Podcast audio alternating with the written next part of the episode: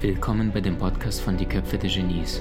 Mein Name ist Maxim Mankewitsch und in diesem Podcast lassen wir die größten Genies aus dem Grabau verstehen und präsentieren dir das spannende Erfolgswissen der Neuzeit.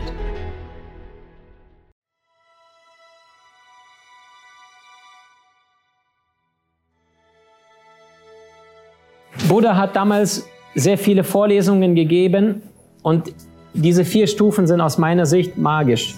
Leben ist Leid. Schon die Geburt ist mit Leid versehen. Manchmal stirbt die Mutter weg.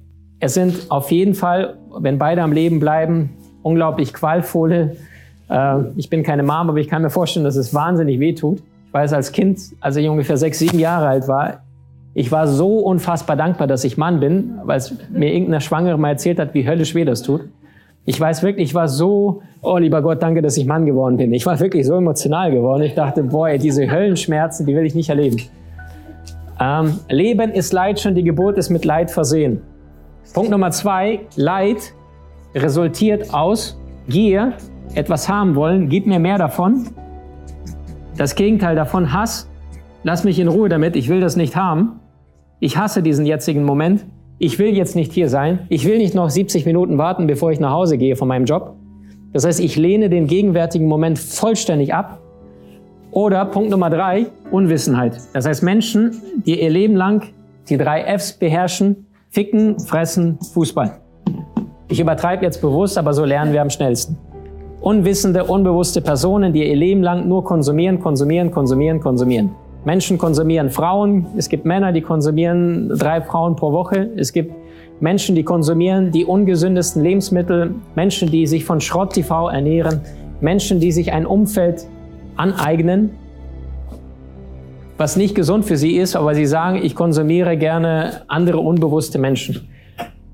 Punkt Nummer drei, hören diese drei auf, hört Gier, Hass und Unwissenheit auf, hört auch das Leid auf, wenn die drei aufhören. Und Punkt Nummer vier, es gibt einen achtfältigen Weg zur Meisterschaft. Also das ist sowas wie aufrechtes Denken, aufrechtes Handeln, aufrechtes Geld verdienen. Also acht Stufen, die Buddha definiert hat, die ein Mensch durchlaufen darf, damit er sich selber befreit, also aus diesem schmerzvollen rauskommt. Wenn Gier, Hass und Unwissenheit aufhört, das Bewusstsein steigt, warum ich auf dieser Erde bin, dann hört auch das Leid auf.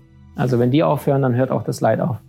Das heißt, das nächste Mal, wenn du leidest, ist das wegen dir. Das nächste Mal, wenn du glücklich bist, ist das wegen dir. Und wenn Sinn dahinter ist, dann ist es nicht mehr Leid. Dann ist es ja ein, alles, du kennst ja Frankel. Und Frankel hat das ja perfekt definiert in seinem KZ, wo er als Therapeut gefangen war und die gesamte Familie wurde vergast, außer seiner Schwester und ihn sind alle umgekommen. Und er sagte, eines Tages war ich komplett nackt in dieser Zelle, schaut auf meinen Körper und sehe nur Haut und Knochen. Und er sagt, und in dem Moment Bewusstseinssprung, wo er realisierte, egal was sie mit ihm antaten, ihn zusammenschlugen, beleidigten, Judenschwein ihn ins Gesicht gespuckt haben, die schlimmste Arbeit, die er verrichten musste. Er sagte, das Einzige, was sie mir nicht nehmen können, ist mein Lächeln. Und er sagte, es macht einen Unterschied, ob ich wie ein Vieh in die Gaskammer getrieben werde oder erhobenen Hauptes hineingehe und meinen letzten Tag verabschiede. Es ist immer das hier, immer. Einer der nicht der intellektuellsten hat es auf den Punkt gebracht, Boris Becker, das Match wird zwischen den Augen, äh, zwischen den Ohren gewonnen.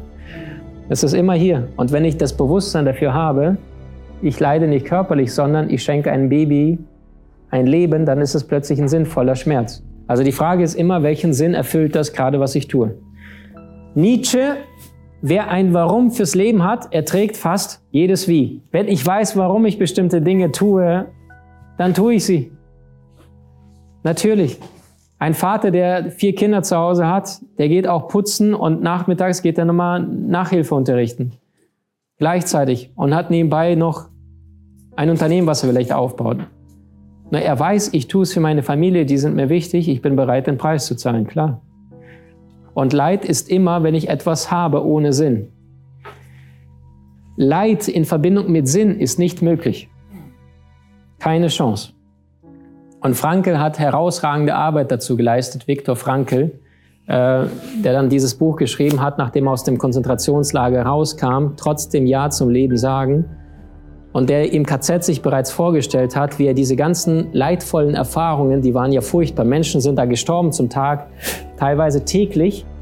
Zum Beispiel wahre Überlieferung. Im Zweiten Weltkrieg sind Menschen, wenn eine Nachricht in KZ-Lager durchkam, dass die Alliierten kurz vor der Tür stehen und nächste Woche einmarschieren werden und die Menschen werden befreit, wenn das dann nicht erfolgte in der Woche daran, darauf, dann sind sehr, sehr viele gestorben, weil sie nicht mehr daran geglaubt haben. Selbst wenn es zwei Tage später war, verstehst du? Weil der Geist dann aufgibt. Der Grund, warum so viele Menschen Montag äh, Herzinfarkt haben, weil der Geist dann irgendwann sagt so, boah, ich kann nicht mehr, ich trage diesen Job, ich, ich fasse es nicht mehr. Und dann nachmittags, Kopf will nicht mehr, Herz, alles unterbewusst gesteuert. Ähm, heißt, Leiden mit einem Sinn ist nicht möglich. Buddha hat tatsächlich in diesem Acht-Stufen-Weg hat er versucht, die Seinsebene und die Habensebene zu verbinden. Das heißt, nicht nur als Seele hier auf der Erde, sondern auch, wie schaffe ich das, mein Leben auf solides Fundament aufzubauen, auch Geld zu verdienen, aber auch gleichzeitig als Mensch demütig sein. Genau, also die Verbundenheit mit dem Kosmos, raus aus dem Leid, rein in die Verbundenheit. Wenn wir rausschauen, dann seht ihr alle einen Baum, wenn ihr den Baum euch mal anschaut, schaut mal raus, egal welchen, rechts oder links. Ich weiß nicht, was ihr seht, ich sehe pure Harmonie. Und die Natur, die, die, die, die gibt es natürlich ab und zu immer wieder mal Sturm. Nur die meiste Zeit ist Harmonie. Der menschliche Geist kennt diese Harmonie nicht. Das Ego ist permanent im Drama, im Leib, raut und runter, rauf und runter. Das heißt, wenn wir von der Natur lernen, Deswegen hilft es aus meiner Sicht, wenn Menschen in die Natur immer wieder geht. Zum einen, weil sein Energiefeld sich reinigt.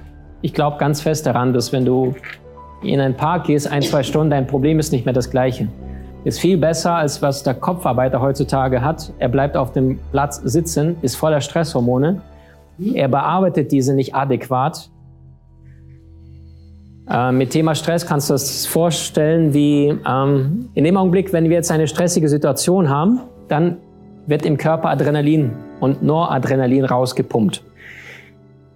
Im ersten Step ist es so etwas wie der Ruf zu den Waffen. Das Ganze läuft trocken ab, also nur über dein Nervensystem. Wenn diese stressige Situation, zum Beispiel beim Autofahren, irgendwie kurzen Schwenke und du denkst, oh Gott, puh, Anspannung, jetzt pustest du aus, puh, Stress vorbei,